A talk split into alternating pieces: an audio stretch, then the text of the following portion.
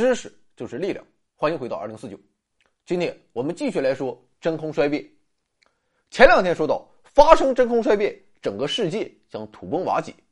那么为什么就会一定如此呢？我们知道，如果把整个物质宇宙比作是一幢大楼，那么组成这幢大楼的砖石便是各种基本粒子，而它的地基便是真空。地基的性质一旦发生显著的变化，大楼的面貌或性质也必然随之改变。目前的研究认为，如果真的发生了我们所预想的真空衰变，那么至少希格斯场的值将会是现有数值的大约一亿亿倍。由于希格斯场赋予了其他基本粒子以质量，所以我们可以粗略的认为，基本粒子的质量。与希格斯场的值是成比例的，也就是说，发生真空衰变时，宇宙中所有拥有质量的基本粒子都会变得无比重，再也无法像以前那样自由运动。在这样一个希格斯场的值极端变大的世界中，变重的电子将很难继续绕着原子核分布，同时强作用力的影响将会变弱。而原子核中的质子和中子，正是由三个夸克在强力的作用下结合所形成的，所以中子与质子会发生衰变，释放出其中的夸克，原子核也无法维持自身的形状。由此以来，真空衰变就会导致所有的结构在原子尺度上土崩瓦解。至于发生真空衰变后的宇宙会变成什么样？由于我们目前还不能掌握彼时宇宙中基本粒子的质量，所以目前还难以想象。但可以肯定的是，各种基本粒子之间的作用力肯定与现在截然不同。另外，由于光子原本就不受希格斯场的影响，所以它们将继续以光速前进。说到这儿，你可能就会想起来一个说法，这个说法说的是。在宇宙诞生之初，所有的基本粒子都混杂在一个温度极高、密度极大的混沌世界中。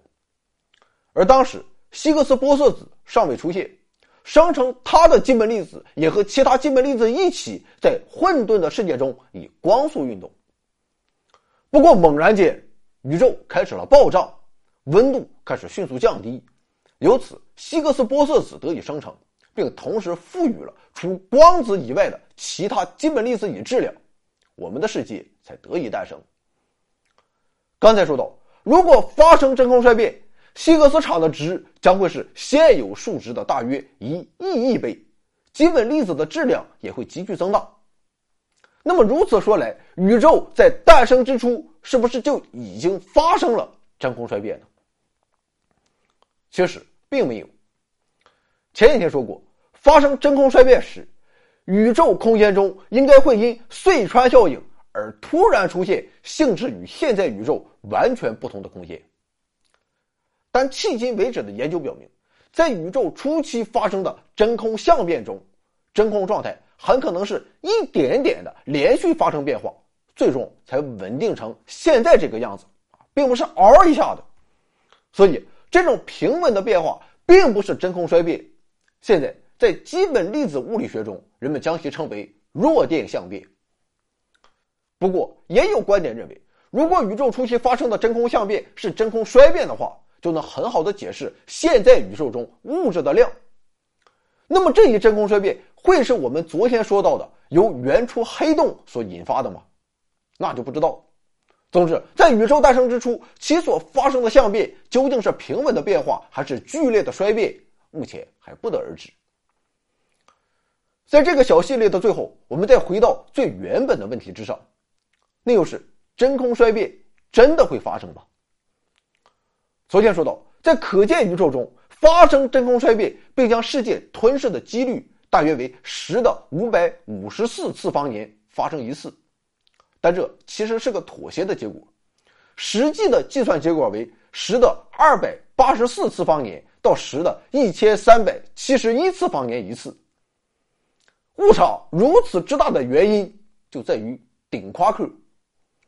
迄今为止的实验结果表明，顶夸克的质量在一百七十级电子伏特到一百七十五级电子伏特之间。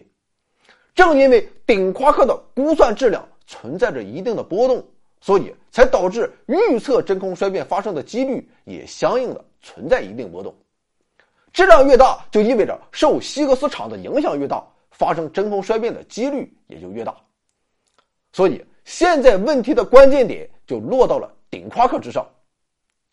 顶夸克说：“我也不知道，我一个老实本分的基本粒子，怎么就成为了决定宇宙命运的胜负手了？”所以说，一个粒子的命运啊，算了。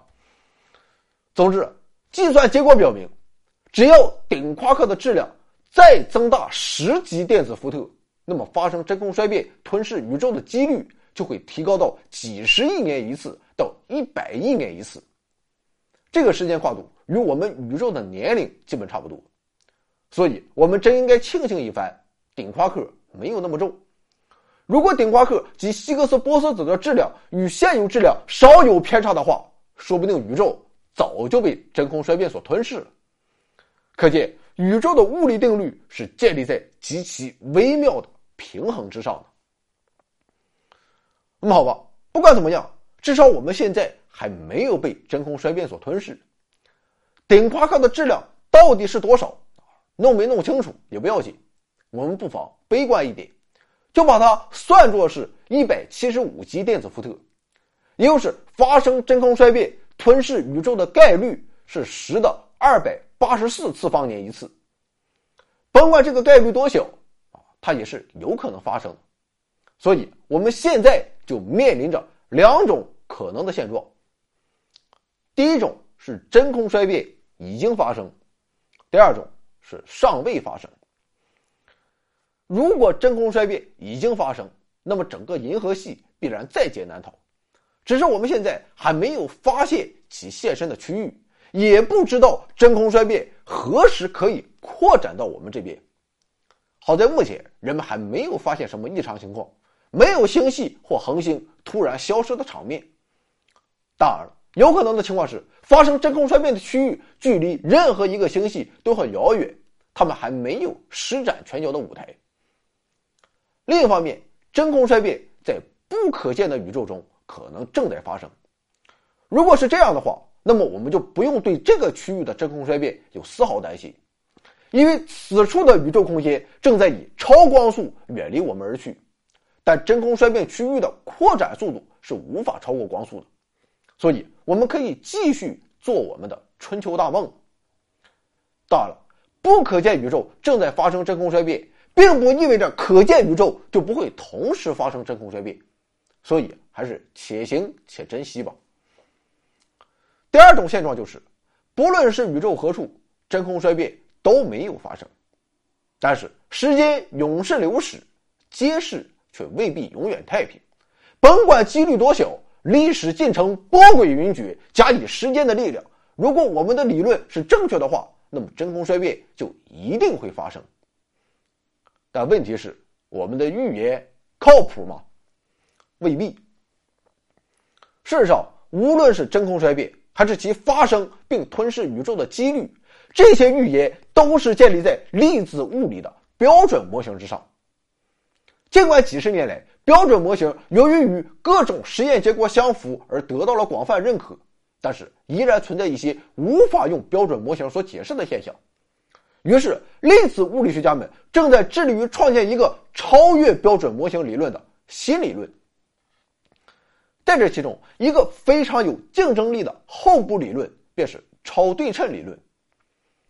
这个理论我们在前几天的节目《X 粒子重置宇宙》中也提到过。超对称理论认为，标准模型中的每一种基本粒子都存在着与之相对的超对称粒子。如果超对称粒子真的存在的话，那么在计算真空能量时，就必须也考虑到超对称粒子的影响。如此一来，就可能出现实际上并不存在标准模型所预言的真真空的可能性。不过，超对称粒子的存在又会引发新的问题，那就是根据其性质，可能会发生迄今为止从未想象过的另外的真空衰变。这一观点认为。如果存在超对称粒子，即使不存在希格斯场的值增大为一亿亿倍的真真空，也可能会因为超对称粒子的质量而存在能量低于现在真空的真真空。